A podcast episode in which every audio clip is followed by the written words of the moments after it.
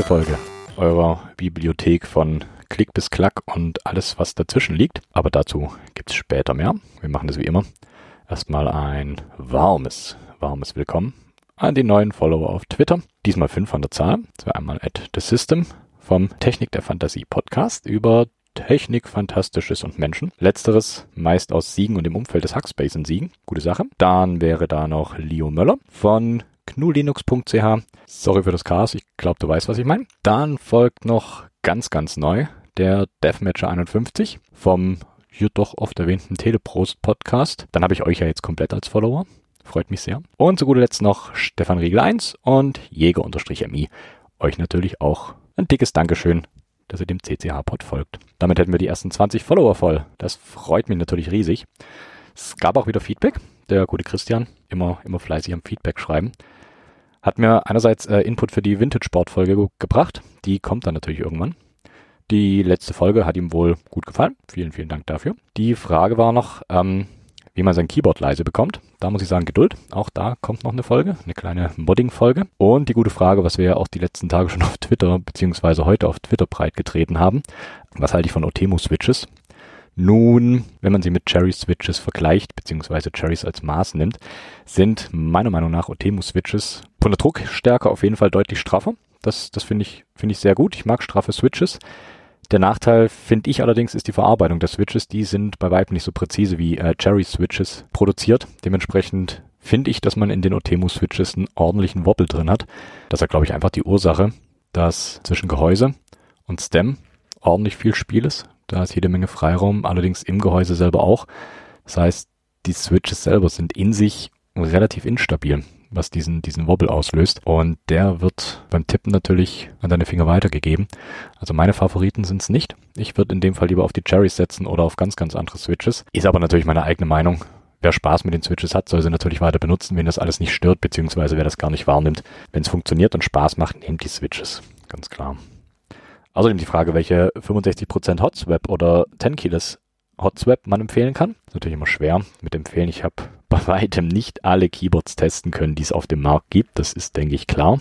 Denn das sind einfach zu viele und dafür ist mein Geldbeutel zu klein. Ähm, wenn du Spaß am Basteln hast, nimm die BM65 RGB. Da liegt das PCB bei 45 Euro. Oder du kaufst dir das ganze Kit inklusive Case Plate, dann bist du bei knapp 80 Euro. Und ich denke, das ist auch noch einigermaßen bezahlbar. Dann hatte ich auf Twitter noch äh, meine zweiwöchentliche Frage, ob noch jemand Fragen hat für den Podcast hier oder seine Mutti grüßen möchte. Und wie jedes Mal ist eine wilde Diskussion darunter entbrannt. Äh, diesmal gab's eine Frage von Leo, die hat sich rauskristallisiert. Es hat gefragt, ob es denn eine 10 Keyless, auch Hotswap, am besten QMK-kompatibel und im ISO-DE-Layout zu empfehlen ist. Und was soll ich sagen? Ähm, die Hotswap-Möglichkeit und das deutsche Layout vertragen sich nicht wirklich.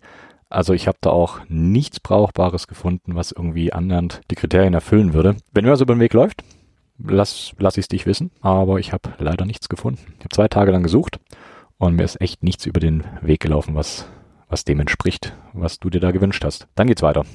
Bikes, Bamble Bytes hat mir per Twitter den Discord-Server Mechanical Keyboards Deutschland näher gebracht. Ich bin nicht unbedingt der Discord Power-User, habe aber direkt dort mehrere Stunden verbracht, allein mit dem Mitlesen und war ziemlich, ziemlich gefangen. Könnt ihr mal reinschauen, verlinke ich euch in den Show Notes auf jeden Fall. Und lustigerweise hat mir der Discord-Channel doch relativ schnell auch Hilfe geboten. Was macht man nämlich, wenn man viele Projekte am Hals hat? Richtig, man macht noch mehr. Ich habe hier doch die alte Linecast LK20 rumliegen und da die gerade eher nicht mehr meinen Ansprüchen gerecht wird, gibt es eine kleine Umbauaktion. Ich mag den Formfaktor der LK20. Ich werde die LK20, da die ein deutsches Layout hat, allerdings auf dem ANSI-US-Layout umbauen. Dann kommen da neue Switches rein, eine neue Plate. Das Ganze wird handwired. Wenn jemand also das gleiche vorhat, darf sich gerne melden. Ich habe auf dem besagten Discord-Server nämlich jemanden gefunden, der Plates fräsen kann. Und die Plate ist essentiell für dieses Projekt. Und das Ganze liegt bei 35 Euro pro Plate. Ich bin da gerade dran, die die Vorlage fertig zu machen. Wer also auch noch eine LK20 rumliegen hat und das Ganze umbauen möchte, darf sich gerne melden. Dann finden wir da irgendeine Möglichkeit, dass wir da Plates bestellen können. Also hier nochmal danke für den Tipp an Bikes Bamble Bytes. Hat mir, hat mir sehr geholfen. Dann gibt's natürlich noch Neuigkeiten aus Keyboardland, so wie jede Folge. GMK hat einen Group Buy gestartet für ein Keycap-Set namens Metropolis. Das sind schwarze beziehungsweise schwarz-blaue Caps, also sehr, sehr dunkelblau, mit türkisen Zeichen. Die Modifier haben eine rote Beschriftung, beziehungsweise gelb, also rot oder gelb. Die Escape-Taste selber ist gelb. Das Enter ist türkis und die haben beide jeweils schwarze Zeichen drauf gedruckt. Das Base Kit fängt hier bei 120 Euro an und der Group Buy geht noch bis zum 30.04., also noch ein kleines bisschen Zeit. Dann hat GMK außerdem die 95 Neon. Das Keycap-Set basiert auf den Nike Air Max 95 Neon. Das sind graue Caps. Die Alpha Keys sind hellgrau, die Mods dunkelgrau und die Zeichen sind in einem schicken Neongrün. Hier fängt das Base Kit bei 140 Dollar an und der Group Buy geht noch bis zum 7.5. OneUp Keyboards hat auch ein neues Keycap-Set. Das Max Key Dark Knight. Das sind dunkel-türkisfarbene Alpha Caps mit schwarzen Zeichen. Die Modifier sind in einem dunkleren Türkis. Das Ganze ist in einem ABS Double Shot als Material, sind insgesamt 137 Keys in einem SA-Profil, liegt bei 99 Euro, ist so der Standardpreis für ein Keycap-Set in der, in der Liga, ist allerdings äh, limitiert. Das heißt, wer da schnell ist, kann auch eins ergattern, wer eins möchte. Sind auch relativ, relativ schick. Außerdem hat OneUp Keyboards auch äh, neue Switches rausgebracht. Das sind die Soft Panda Switches. Die haben ein komplett weißes Housing. Das Top ist aus Polycarbonat, das Bottom aus Nylon. Der Stem ist schwarz, also sehen sehr schick aus. Das sind lineare Switches mit 67 Gramm Aktivierungskraft und sind in der Ausführung mit drei Pins, das heißt Blade Mounted. Auch nette Switches. Da habe ich mir überlegt, die vielleicht sogar in die LK20 einzubauen. Die sehen einfach schick aus. Und lineare Switches in der Stärke sind irgendwas Feines. GMK hat noch andere Keycaps rausgebracht. Das sind die GMK Wasabi. Das sind schwarze Caps mit Wasabi-farbenen Zeichen, also auch wieder einem Pastellgrün, würde ich es nennen. Das Base Kit startet hier bei 128 Dollar. Die Caps selber sind aus ABS-Plastik und der Group Buy geht noch bis zum 2.5. Und hier ist auch die Auslieferung schon bekannt. Die ist dann später 2021. Also hier auch mal ein Auge drauf werfen. Ist ganz hübsch. Sieht aus wie ein altes Linux-Terminal. So, nun aber zum Hauptthema. Warum ich am Anfang gesagt habe, eure Bibliothek von Klick bis Klack. Ähm, ich habe mir mal gedacht, da ich doch die ein oder andere Frage schon bekommen habe, ähm, was denn die ganzen Sachen heißen, die ich hier von mir gebe, mache ich mal eine kleine Lexikon-Folge. Und ich denke, das macht jetzt noch am Anfang des Podcasts, also bei jetzt Episode 6, finde ich das auch ganz okay und vertretbar. Macht das, glaube ich, Sinn, mal ein bisschen was über die Begrifflichkeiten zu erzählen. Wer sich schon länger mit Keyboards beschäftigt und selber baut und modifiziert und ähnliches, für den wird hier, glaube ich, heute nicht so viel Neues dabei sein vielleicht das eine oder andere. Aber ich finde, das macht es auch Menschen, die neu in dem Hobby und in der Begeisterung für Keyboards sind, den Einstieg deutlich einfacher, bevor man in irgendwelchen Foren Begriffe um die Ohren geschleudert bekommt, mit denen man gar nichts anzufangen weiß. Und das finde ich wichtig, dass auch Leute, die neu im Hobby sind, den Spaß behalten und mitreden können. Macht die ganze Community, macht die ganze Community doch vielfältiger und macht auch mehr Spaß mit neuen Menschen darin. Neue Menschen bringen neue Ideen, finde ich prinzipiell immer gut. Von daher heute hier meine Lexikon-Folge. Wir fangen einfach beim Aufbau vom Keyboard selber an. Das erste, was ihr, glaube ich, bei dem Keyboard seht, wenn ihr es in der Hand habt, sind die Keycaps. Das sind diese kleinen Plastikkappen, auf die ihr einhackt, wenn ihr die Tastatur bedient. Die gibt's in bunt, in einfarbig, mit Druck, ohne Druck. Alles, was man sich denken kann. Ich habe hier ein Set, das sieht aus wie die Steuereinheit aus den Neon Evangelion Mangas. Ist ganz nett. Also da gibt's wirklich viel, viel Spielmöglichkeiten. Das nächste, was ich euch auch regelmäßig um die Ohren hau, gerade wenn es um die News geht, ähm, sind zum Beispiel Alphas. Die Alphas, das sind die Keycaps mit den Buchstaben und Standardzeichen drauf. WASD, besten Beispiel die Standardbuchstabengeschichten. Das sind die Alpha Caps. Die sind meist in einer Unit. Darauf komme ich aber später noch zu sprechen. Dann gibt's noch die Modifier. Das sind die Sondertasten wie Alt, Steuerung, Shift. Solche Geschichten. Einfach die Tasten, die eben nicht diese One-Unit haben als, als Keycap-Größe, sondern etwas breiter sind, etwas höher und eben Sonderfunktionen haben, nicht wie die Buchstabentasten. Es gibt außerdem als Keycaps noch die Artisans. Das sind äh, Einzel-Keycaps, so würde ich sagen, meist in besonderer Form. Ich habe neulich einen gesehen, das war eine Katze mit einem Astronautenhelm. Sehr gut. Da überlege ich immer noch, ob ich die haben möchte. Wenn man die Keycaps umdreht, dann ist in den Keycaps drin der Keycap Mount. Der Keycap Mount unterscheidet sich, hier kommt es aufs Profil an. Bei den MX-kompatiblen Keycaps ist es ein kleines Kreuz. Dann gibt es das Ganze noch mit Alps und noch viele, viele andere. Ich glaube, die gängigsten sind die MX-Switches beziehungsweise die MX-Caps. Die erkennt ihr ganz einfach, indem der Keycap-Mount dieses kleine Kreuz ist auf der Unterseite. Es gibt noch das Keycap-Profil. Das wird gerade bei den Cap-Sets oft mit angegeben. Es gibt sehr, sehr flache Profile, bei denen alle Tasten äh, gleich hoch sind. Es gibt welche, bei denen gibt es die Wölbung im Profil selber. Das schafft dann noch ein kleines bisschen mehr Ergonomie. Die gängigsten Profile sind XDA, DSA, SA, OEM, Jerry und es gibt aber auch noch viele, viele andere. Auch dazu mache ich noch eine Sonderfolge zu den Keycap-Profilen. Da muss ich allerdings noch ein kleines bisschen dran schrauben, denn Keycap-Profile im Audio zu beschreiben ist gar nicht so einfach. Dann hatte ich vorhin erwähnt, es gibt One-Unit Keycaps.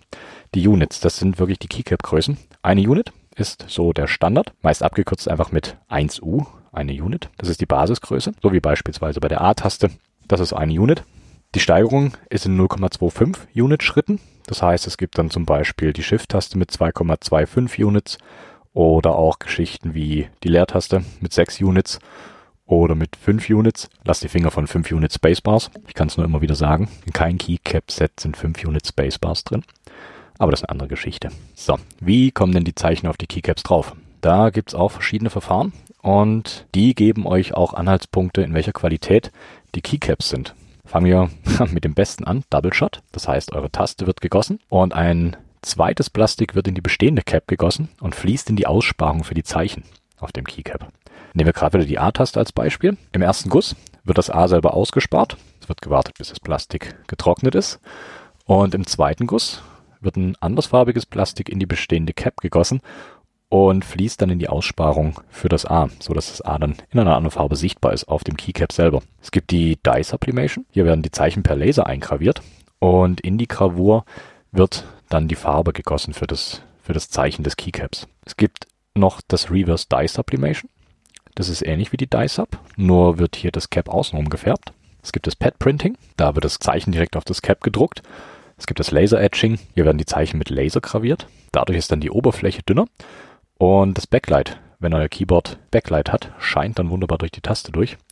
Und zu guter Letzt gibt es noch das UV-Printing. Sagt der Name schon. Hier werden die Zeichen gedruckt und durch UV-Licht ausgehärtet. Ich denke, das Beste, was ihr kriegen könnt, ist Double Shot bzw. Dye Sublimation. Das sind die zwei, die zwei Renner, die weit oben mit dabei sind. Im Zuge von Keycaps können euch noch WOB bzw. BOW auftauchen. Das ist ganz simpel, das heißt einfach White on Black oder Black on White und benennt im Prinzip die Färbung eurer Keycaps bzw. die Zeichen. Genau, warum sage ich Keycap Sets? In den Group Buys gibt es meistens verschiedene Sets. Was es in jedem Group Buy gibt, ist das Space Kit.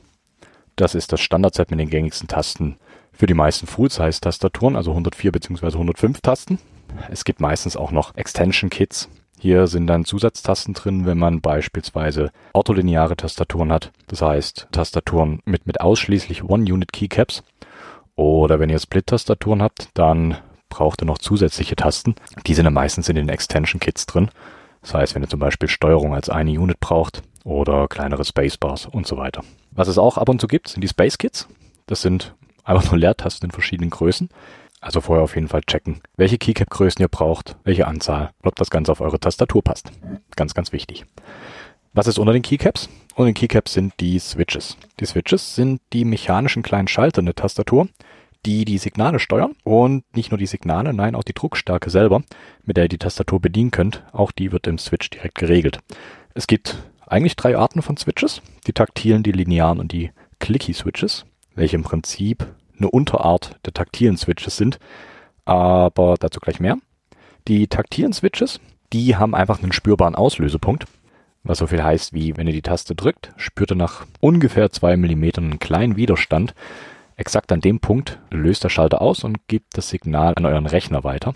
Es gibt noch die linearen Switches, die sind durchgängig gleich, ihr spürt keinen Auslösepunkt und die Druckstärke bleibt bis zum Ende bestehen. Und wie gesagt noch die Clicky-Switches. Die haben zusätzlich zu dem taktilen Druckpunkt, den man spürt beim Auslösen, noch einen akustischen Klick. Muss man mögen, wenn es einem gefällt, kann das ziemlich viel Spaß machen. Wenn nicht, dann kann es einem ziemlich schnell auf die Nerven gehen. Dann gibt es noch Begriffe zu den Switches wie Activation Force bzw. Actuation Force. Das ist die Kraft, die am Auslösepunkt des Switches gemessen wird. Das heißt wirklich die Kraft, die ihr braucht, um auszulösen. Es gibt noch den Activation Point. Das ist der Weg, der zurückgelegt wird bis zum Auslösepunkt, beziehungsweise der Auslösepunkt selber. Im Fall der Clicky-Switches wäre es der Punkt, in dem ihr den Klick hört. Es gibt noch die Bounce Time.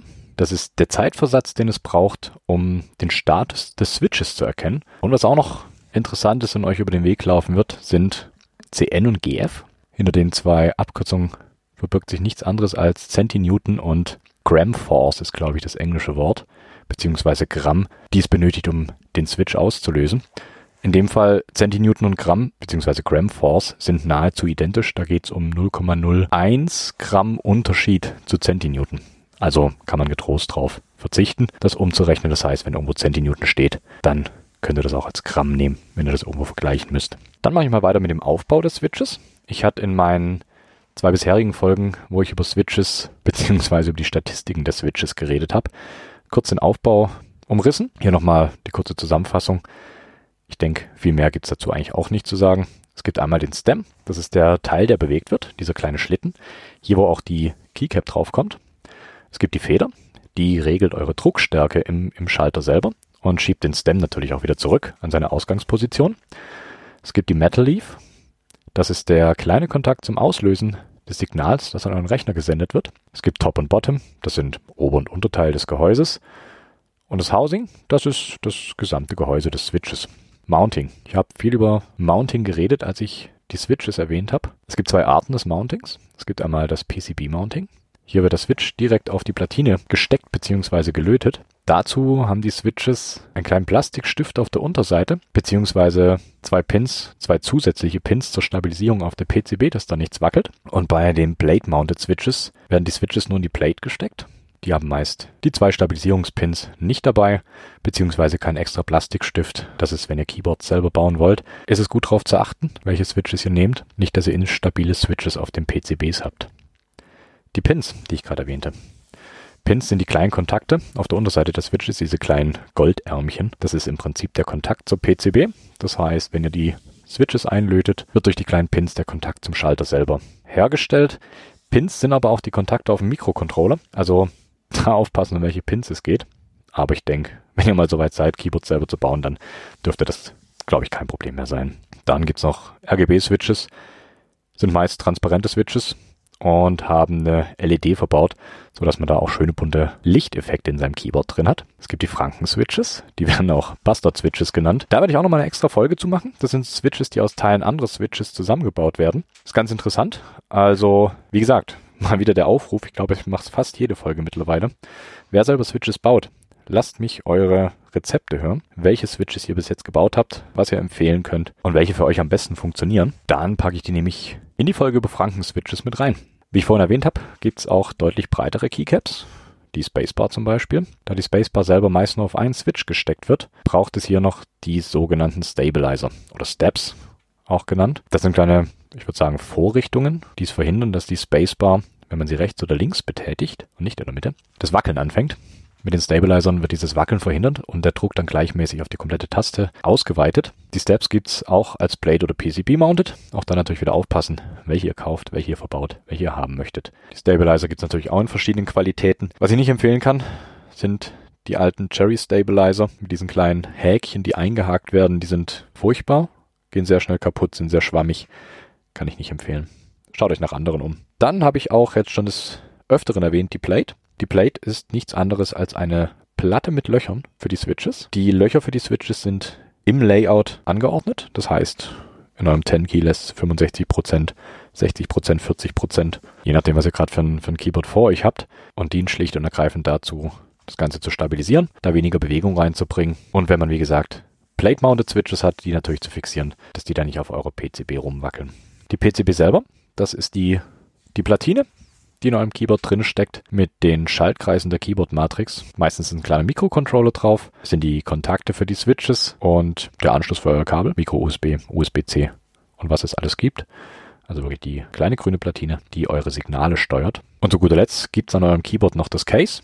Das ist schlicht und ergreifend das Gehäuse um euer Keyboard rum. Dann gibt es da auch noch Sachen wie Groupwise oder wenn ihr im Internet in diversen Foren lest, GB. Das ist der Group Buy. Das ist so eine Art Vorbestellung.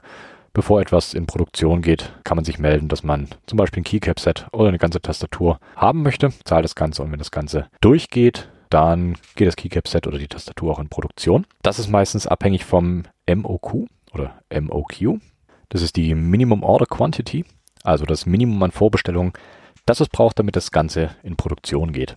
Vor Groupwise gibt es meistens den IC, den Interest Check. Da wird erstmal ein allgemeines Stimmungsbild gemacht für geplante Projekte, ob es dafür überhaupt Leute gibt, die sich dafür interessieren. All sowas, also nach dem IC wäre der nächste Schritt der Group Buy. Und wenn ein Group Buy erfolgreich war, dann gibt es meistens sogar noch R2, die Round 2. also die zweite Runde eines Group Buys. Wenn sehr, sehr, sehr beliebte Keycap-Sets zum Beispiel auch nach dem abgeschlossenen Group Buy noch eine hohe Nachfrage haben, gibt's doch ab und zu noch eine zweite Runde, wo man immer noch die Chance hat, ein vergriffenes Keycap-Set zu ergattern. Dann mache ich mal weiter mit dem Modding, also mit dem Modifizieren vom Keyboard, beziehungsweise von einzelnen Teilen. Es gibt da zum einen das Looping. Das ist nichts anderes als extra Schmiermittel auf eure Switches aufzutragen. Dafür müsst ihr Switches meistens komplett zerlegen. Tragt da minimalstes Schmiermittel auf, so verhindert ihr Reibung und Kratzgeräusche, die manche Switches von Haus aus mitbringen. Es gibt dann noch das Backlooping, eher so eine Art Redneck-Looping. Hier kommen die Teile, die geloopt werden sollen, alle in einen großen Plastikbeutel mit dem Schmiermittel und werden kräftig durchgeschüttelt. Es gibt noch das Filming, das dürfte euch dann auch des Öfteren über den Weg laufen. Hier geht es darum, zwischen Top und Bottom des Switches einen winzig kleinen Plastikfilm einzusetzen, so dass die Stabilität im Switch selber beziehungsweise im Gehäuse nochmal deutlich zunimmt und auch das minimale Wackeln, sollte es vorhanden sein, entfernt wird. Es gibt noch den Band-Aid-Mod, das ist das Abkleben unter den Stabilizern, damit die Stems der Stabilizer nicht die PCB berühren und die entstehenden Geräusche gar nicht erst auftauchen und das Keyboard an sich auch ein kleines bisschen leiser machen. Es gibt noch das Foaming. Da kommt jede Menge Schaumstoff ins Gehäuse. Ist auch wieder zur Dämpfung der Geräusche. Zu guter Letzt gibt es noch den Jailhouse-Mod. Das ist ein Switch-Mod. Hier wird das Klick-Modul in Clicky-Switches blockiert, damit der Klick weg ist. Und der Travel selber wird dadurch auch halbiert. Das heißt, ihr habt da weniger Weg in dem Switch selber und natürlich auch keinen Klick mehr. Dann gibt es noch die geliebten Mikrocontroller. Das sind auch wieder kleine Leiterplatten mit einem Prozessor drauf. Hier kommt eure Firmware drauf, die QMK oder ähnliche, je nachdem, welche ihr euch aussucht.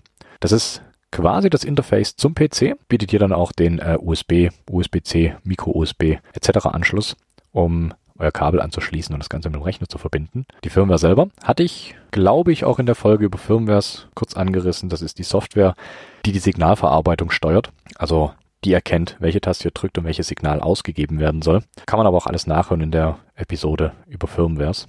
Da habe ich das alles ein bisschen auseinandergerupft. Gerade in Verbindung mit Firmwares werdet ihr auch auf Layer stoßen. Layer sind nichts anderes als unterschiedliche Ebenen mit verschiedenen Tastenbelegungen. Gerade wenn ihr kleine Tastaturen habt, Richtung 65% und kleiner, machen verschiedene Layer Sinn da euch hier komplett der Nummernblock fehlt oder Cursor-Tasten teilweise, die könnt ihr einfach auf einem, auf einem zweiten, dritten, vierten, je nachdem was die Firmware zulässt, Layer einfach hinterlegen, so dass ihr die auch schnell auf Schnellzugriff habt. Kommen wir nun zur Verbindung eures Hackbretts zum PC. Kabel. Es gibt die Coiled Cables. Das sind wunderbar schön geringelte Kabel, würde ich es mal nennen. Also ähnlich wie alte Telefonschnüre. Sieht schick aus auf dem, auf dem Schreibtisch. Was auch das ein oder andere Mal auftaucht, sind Aviator Connectors. Das sind Stecker mit einem besonderen Verschluss. Das ist so ein Zugverschluss, den man nach hinten zieht, damit das Kabel einrasten und ausrasten kann. Das ist ganz nett.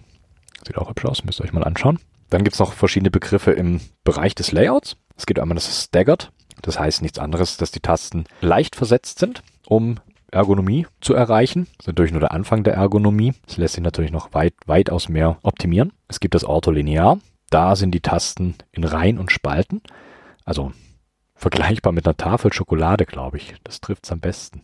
Bei ortholinearen Keyboards sind die Caps meistens alles Ein-Unit-Caps. Es gibt noch Split-Keyboards. Bei Split-Keyboards ist die Tastatur in der Mitte gespalten, um noch mehr Ergonomie zu erreichen, da man sich die Keyboards so hinlegen kann, wie die natürliche Handposition ist. Und dann gibt's noch einzelne Begriffe wie zum Beispiel die Grabback. Das ist immer ein ganz netter Spaß. Das ist eine Tüte voll mit unterschiedlichen Keycaps aus verschiedenen Keycap-Sets, die man für relativ günstiges Geld kaufen kann. Habe ich hier auch schon ein, zwei rumliegen. Ist doch sehr, sehr amüsant. Bekommt man tolle, tolle Keycaps. Gerade wenn ihr Tastaturen selber bauen wollt, wird euch Handwired natürlich über den Weg laufen. Da werden die Switches wirklich von Hand mittreten verlötet. Hier ist keine PCB verbaut im Keyboard. So werde ich es bei der LK20 machen. Die Switches werden auch handwired, beziehungsweise das komplette Keyboard wird handwired sein. Dann gibt's noch Hotswap. Da können die Switches einfach einfach ausgetauscht werden, beziehungsweise werden mit einer einfachen Steckverbindung auf die PCB gesteckt. Das macht natürlich das Ausprobieren für Keyboard-Switches deutlich einfacher, da man hier die Switches einfach abziehen kann und die neuen Switches einfach draufsteckt. Es gibt noch den Key Rollover, beziehungsweise den NKRO, wird auch des Öfteren auftauchen. Der gibt im Prinzip an, wie viele Tasten gleichzeitig gedrückt werden können und noch vom Mikrocontroller registriert werden. Ganz wichtig, ohne den Key Rollover beziehungsweise den NKey Rollover gibt es keine Tastenkombination. Wenn der nicht vorhanden ist, dann wird es schwierig mit den Tastenkombinationen. Es gibt noch Low-Profile Keyboards. Da geht es einfach darum, das Keyboard so flach wie möglich zu gestalten. Das heißt, flache Keycaps, flache Switches, flaches Case, wirklich alles auf flach getrimmt. Kann auch ganz nett sein. Es gibt noch die Polling Rate. Die könnte noch spannend sein für die Bastler. Die Polling Rate ist die Frequenz, mit der das Keyboard abgetastet wird, also die Häufigkeit des Switch-Zustandes. Wer wirklich, wirklich schnell tippt, für den macht die Polling Rate Sinn. Wer normal auf dem Keyboard rumhackt, ich glaube, der kann die Polling Rate getrost ignorieren. Und zu guter Letzt, mein Favorit des Ganzen ist das Vomit Board. Das sind einfach Keyboards mit Keycaps aus vielen, vielen verschiedenen Keycap-Sets. Doch immer sehr amüsant anzusehen, die Vomit Boards. Ich mag sie ja. Effektiv drauf arbeiten kann man, kann man glaube ich nicht. Ich habe mit Sicherheit Sachen vergessen. Wenn ich irgendwas vergessen habe, schreibt mir gerne, was ihr noch wissen wollt. Dann kann ich gerne auch noch eine zweite Folge machen. Ansonsten gilt eigentlich wie immer, wer mich kontaktieren will. Am besten funktioniert es auf Twitter entweder mich privat unter ph-0x17. Ihr könnt den Podcast direkt kontaktieren. Den findet ihr unter cchpod. Oder ihr schreibt einfach eine Mail an cch.nerdbude.com. Unterstützen könnt ihr den Klick-Klack-Hack-Podcast natürlich mittlerweile auch. Da geht einfach auf cch.nerdbude.com. Da hat es den kleinen Support-Button und eine kleine Wishlist. Wer will, kann. Zum Schluss, wie immer, wunderbare Chip-Tunes von Roll Music. Vielen Dank fürs Zuhören. Bis zum nächsten Mal.